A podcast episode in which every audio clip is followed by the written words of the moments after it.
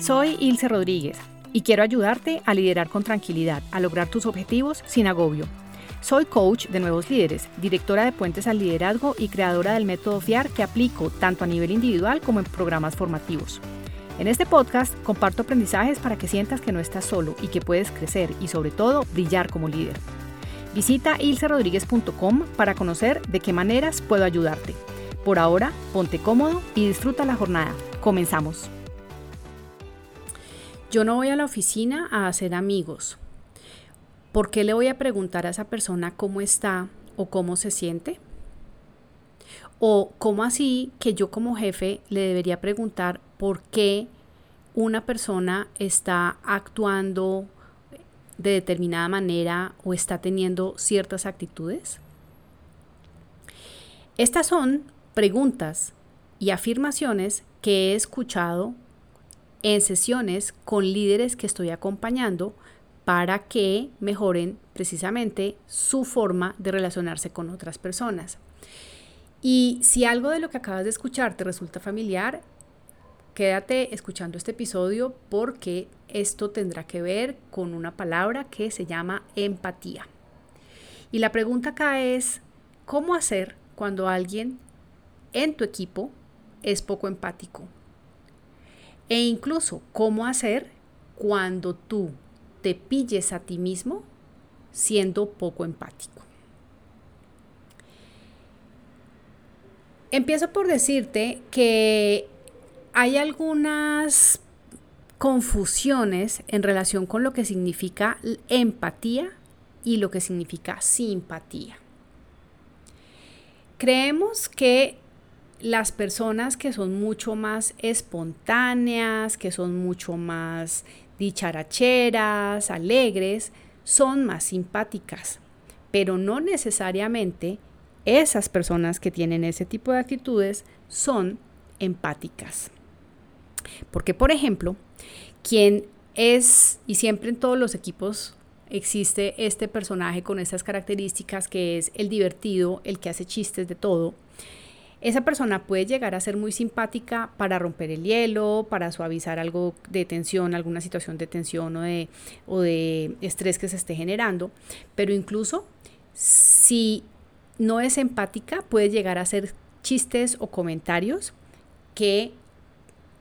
hieren susceptibilidades, que desconocen que hay personas que puedan tener unos estados emocionales distintos a los que a los que él está sintiendo, a los que él está viviendo y desde ahí entonces se separa de ser una persona empática. Se queda en ser simpático. Volviendo al tema de la empatía, también es algo con lo que no estamos muy familiarizados porque a veces creemos, sobre todo en los mundos eh, corporativos, en el mundo laboral, eh, que por naturaleza es un contexto competitivo con una fuertísima orientación a la acción y al logro, entonces creemos y se nos olvida que en últimas, para que ese resultado se dé, para que esa acción se ejecute, pues eso depende de que haya allí unas personas, tú, tus compañeros, tu equipo de trabajo. Entonces, a rato se nos olvida que estamos interactuando entre seres humanos. Y hay un ejercicio que yo suelo hacer eh, cuando empiezo procesos de sensibilización en este tema, precisamente con grupos de líderes, en donde con una dinámica bastante sencilla, con una instrucción bastante simple, donde se les ponen condiciones de lograr un objetivo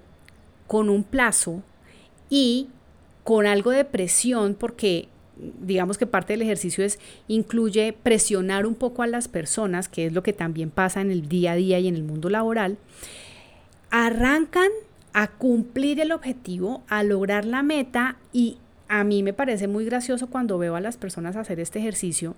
porque eso termina siendo una eh, demostración, una representación de lo que pasa en el día a día. Y resulta que cuando recogemos la reflexión y el resultado de lo que ha pasado al hacer ese ejercicio, hay una gran sorpresa en todos y es eh, que se dan cuenta que arrancaron, como dicen por ahí, como un volador sin palo, a lo que vinimos vamos, tengo que lograr el objetivo y se me olvidó que estaba con muchas personas o con pocas personas alrededor. Y a la conclusión a la que llegan las personas que participan en este ejercicio, el 100% de las veces es, estamos tan ocupados y tan atareados y tan enfocados en el resultado, en el logro, en la acción, que perdemos de vista que nos estamos relacionando entre seres humanos. Y esto es algo que te invito a que en este momento pienses y reflexiones si te resulta natural, si hay momentos en tu día a día o en algunos días en particular del mes o de la semana en donde te puede llegar a pasar eso, para que lo tengas presente, te observes mejor y en lo posible tome los correctivos. También pensa, esto, esto claramente hace que nos alejemos de ser empáticos, porque finalmente la empatía es la capacidad de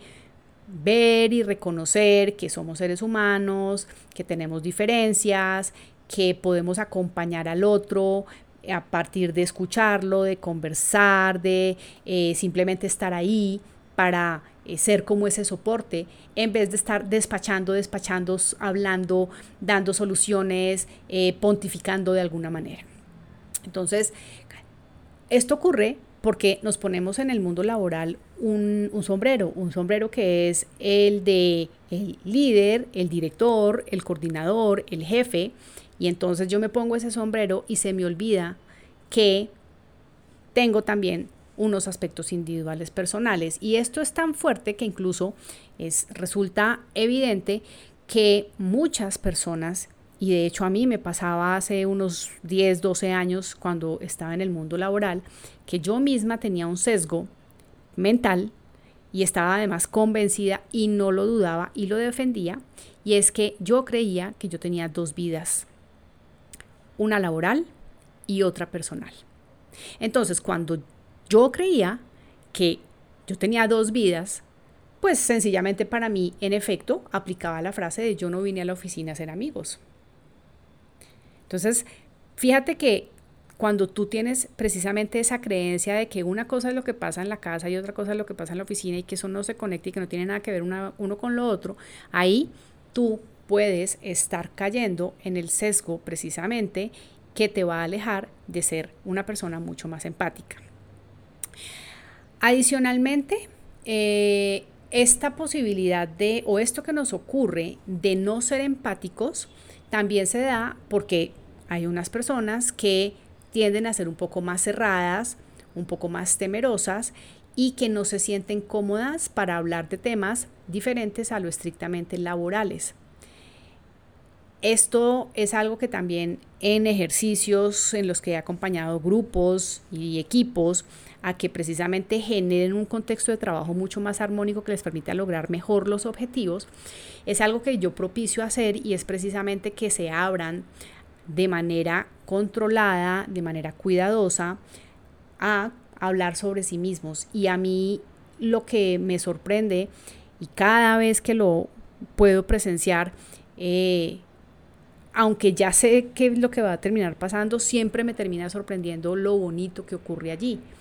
porque las personas se conectan de una forma distinta, porque son capaces de escucharse, porque se enteran de aspectos de otros compañeros colaboradores de los cuales no tenían mayor conocimiento. Y entonces eh, es, realmente eh, algo en donde sí se puede buscar este espacio y esta posibilidad de abrirse un poco más a mostrarse un poco más humanos. Em, cuando caemos en estos sesgos de yo vine aquí es a una cosa y mi vida personal es otra, yo no hablo de esto, pues en últimas lo que está ocurriendo es que nos estamos mm, cerrando a la posibilidad de generar relaciones significativas. Y resulta que hay un momento en la vida laboral, sobre todo cuando empezamos a ascender, a tener mayores, mayor exposición, a tener mayores responsabilidades, en donde la generación de relaciones significativas es una habilidad de liderazgo muy importante que muchas personas, sobre todo quienes están en proceso de crecimiento laboral, que están en su carrera ascendiendo, están tan enfocados en lo que les decía hace un momento y es en el logro y en el resultado que se olvidan un poco de la importancia de generar ese tipo de relación que tenga un significado distinto al netamente laboral. Por eso se llama relaciones significativas. Y esas relaciones significativas se caracterizan porque típicamente van mucho más allá de lo transaccional. Conozco muchas personas que se relacionan con sus compañeros de trabajo y con sus coequiperos e incluso con sus jefes o con sus colaboradores únicamente desde la transacción de yo necesito esto, tú me lo entregas, este es el, el deadline, tú lo cumples, haces esto y yo te doy feedback. Y en esos 13 ejemplos que te acabo de dar, lo que hay es netamente una transacción.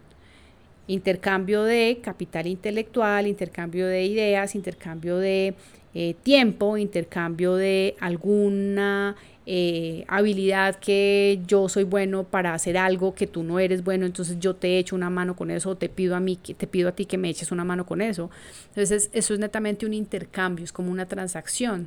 Y resulta que la posibilidad de generar esas relaciones significativas pues se da es cuando precisamente nos podemos conectar y nos permitimos interactuar con las personas con las que además pasamos mucho más tiempo que con la familia eh, de una manera distinta. Quienes tienden a ser poco empáticos, y con esto no quiero generalizar, son las personas que, como yo, porque valga decirlo,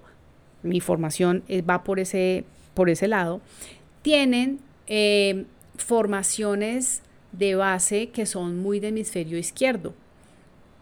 Yo soy administradora de empresas y además me dediqué a estudiar mucho tiempo temas enfocados en negocios, en estrategia y esto es súper ejecucional, súper de hacer y esto tiene que ver con el hemisferio izquierdo que es la,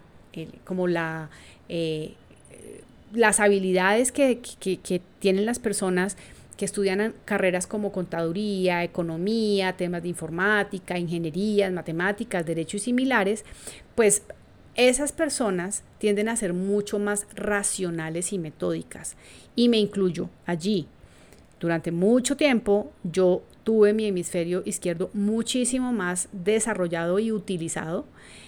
Y claramente tendía a ser mucho más esquemática, rígida, eh, procedimental, etcétera, etcétera, y me generaba eh, casi que resistencia y hasta molestia cuando las personas no eran como yo. Entonces, una persona que típicamente tiene de manera natural una dominancia cerebral hacia su hemisferio izquierdo, por esa naturaleza biológica va a, ser, va a tender a ser menos empática. Entonces, fíjate que tenemos acá el tema de los sesgos, el tema de creer que tenemos esa dualidad y esa doble vida separada y olvidarnos que somos seres relacionales y si a eso le sumamos que hay personas que son mucho más rígidas, mucho más racionales, pues entonces ahí podemos llegar a tener la posibilidad de que haya personas menos empáticas, puede ser alguien que tú puedas identificar en este momento que hace parte de tu equipo con estas características o incluso te invito a que pienses si algo de lo que estás escuchando también puede llegar a tener que ver contigo. Entonces, como en este episodio estamos hablando de qué hacer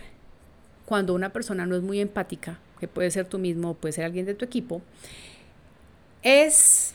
tal vez mi recomendación es que uno puede contribuir y tú puedes contribuir para que eso se equilibre un poco para que la persona no sea tan esquemática y tan procedimental, sino que también sea un poco más relacional. Alternativas para mm, que esto se dé, pues hay varias y acá te voy a compartir algunas. La primera es aplicar a este tipo de persona, que es muy poco empática, una prueba de personalidad. Pero no una prueba de personalidad per se para ella, sino ojalá una prueba de personalidad en la que esa persona cuando la reciba pueda contrastar sus resultados con resultados de otras personas o de otros grupos de personas que son distintas a él. Para esto existen, por ejemplo, unas pruebas en donde se mira cuál es la dominancia cerebral y cuando típicamente se entregan los resultados, no solamente se le dice a la persona tu dominancia cerebral es que tú eres mucho más frontal izquierdo, sino que se le explica de qué manera hay cuatro divisiones en el cerebro, digamos que es frontal y posterior y izquierdo y derecho, y esto se combina, y se le explica que las otras personas también tienen otras dominancias cerebrales que pueden ser totalmente opuestas a las de él y que no por eso las hacen menos valiosas, no por eso pueden aportar menos, sino que por el contrario, entender esa diferencia hace que las personas puedan ser más abiertas a comprender que hay otros, otras formas de procesar la información, de entender el mundo, etcétera, etcétera. También hay otras pruebas muy parecidas que apelan es más que todo a los colores, entonces eh, a mí particularmente, eso ya es mi opinión personal, no me gustan porque tienden un poco como a mm, rotular a las personas. Entonces hay unas personas que son más rojos, otros son más azules, más azules, más verdes y más amarillos. Pero de todas formas, aunque a mí no me guste, lo que sí me parece importante de cuando se aplican esas pruebas a, por ejemplo, miembros del mismo equipo, se dan cuenta cómo, si bien puede que haya uno que tenga una mayor concentración en color azul o en color amarillo o en color verde, el resto de las personas del equipo, y cuando eso lo comparten con los coequiperos, se dan cuenta que hay otras personas con otros colores. Entonces, eso abre la posibilidad a que una persona pueda ser mucho más empática en tomarse y tener la apertura por lo menos de ver y comprender que hay simplemente diferencias en la forma de procesar la información, de percibir, de comunicar, incluso de interpretar. Entonces, aplicar una prueba de personalidad es algo que tú puedes como líder plantear para que puedas contribuir a que una persona pueda ser más empática en la medida que conoce sus resultados, pero también se entera que hay otros resultados que son bastante, que pueden llegar a ser muy distintos a lo que son sus propios resultados. Otra acción que puedes hacer para que alguien más equilibre y balancee un poco mejor sus capacidades relacionales desde la empatía es que seas tú quien como jefe, como líder, le hagas reflexiones al respecto, lo invites a reflexionar al respecto. Porque muchas veces las personas ni siquiera son conscientes de ello o simplemente no lo tienen en el radar. O peor aún, tienen una idea preconcebida de que es que así yo, soy así y no voy a cambiar. Y parte de lo que tienes como posibilidad cuando eres el líder de una persona es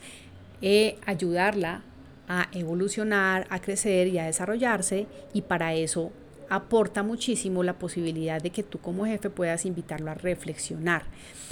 Y cuando digo invitar a reflexionar, quiero hacer una aclaración. No es que tú le digas qué debería hacer o corregir o cómo debería actuar.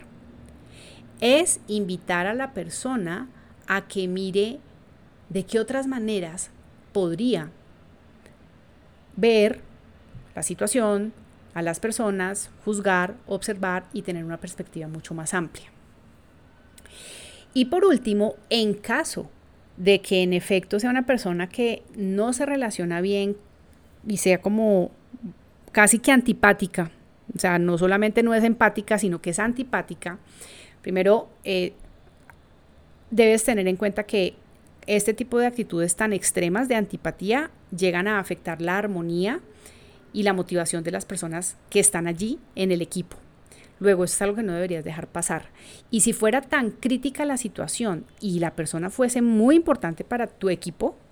porque pues es el que más sabe, es el más antiguo, es el que tiene mayor conocimiento de algo.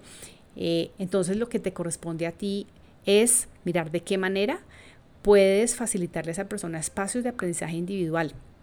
Y cuando digo espacios de aprendizaje individual me refiero a buscar la posibilidad de que sea acompañado por alguien experto que le ayude a desafiar esas creencias limitantes que lo alejan de generar relaciones significativas y de calidad en el trabajo. Para esto, un coach es una muy buena herramienta porque finalmente el coaching de lo que eh, se ocupa es precisamente de ayudar a las personas a encontrar nuevas formas de ver e interpretar a partir de cambiar sus propias creencias. Esto que te estoy diciendo es algo que debes considerar dentro de lo que te corresponde a ti tener en el radar como líder. Porque parte de tu responsabilidad es que las personas se sientan motivadas para dar lo mejor de sí en pro del logro de los objetivos. Y en un contexto donde hay antipatía, donde hay eh, demasiado, demasiada rudeza y el contexto es tosco, las personas no van a sentirse con la mejor disposición. Entonces va a ser más difícil lograr que las cosas pasen y lograr los objetivos. Recuerda entonces que eh, puedes hacer cosas importantes como líder cuando detectes que hay alguien que es poco empático en tu equipo y que no hacerlo puede llegar a tener también efectos negativos en términos de cohesión de equipo, alineación, comunicación, afectar las relaciones y eso va a hacer que el logro de los resultados sea más difícil. Espero que esta información te haya resultado de utilidad y si quieres aprender un poco más sobre este tema de inteligencia emocional, estilos cerebrales, comunicación, relaciones significativas, Tienes a tu disposición el curso online Entrenamiento para Nuevos Líderes, el cual está disponible en mi página ilcerodríguez.com en la sección Servicios. Allí haces clic y se despliegan las diferentes alternativas y puedes acceder a toda la información para que conozcas el contenido, los beneficios y lo que implicaría para ti como beneficio hacer ese curso para que renueves tu forma de liderar. Muchas gracias por escuchar mi podcast y permitirme acompañarte en este tiempo que has destinado para tu crecimiento personal y profesional. Espero de corazón que te sirva para que seas el protagonista de tu propio liderazgo disfrutando del camino. Te invito a conocer y a usar el liderómetro, un test para identificar en qué aspectos poner el foco a fin de potenciar tu liderazgo. Lo encuentras en ilcerodríguez.com slash liderómetro. Te espero en el siguiente episodio. Hasta pronto.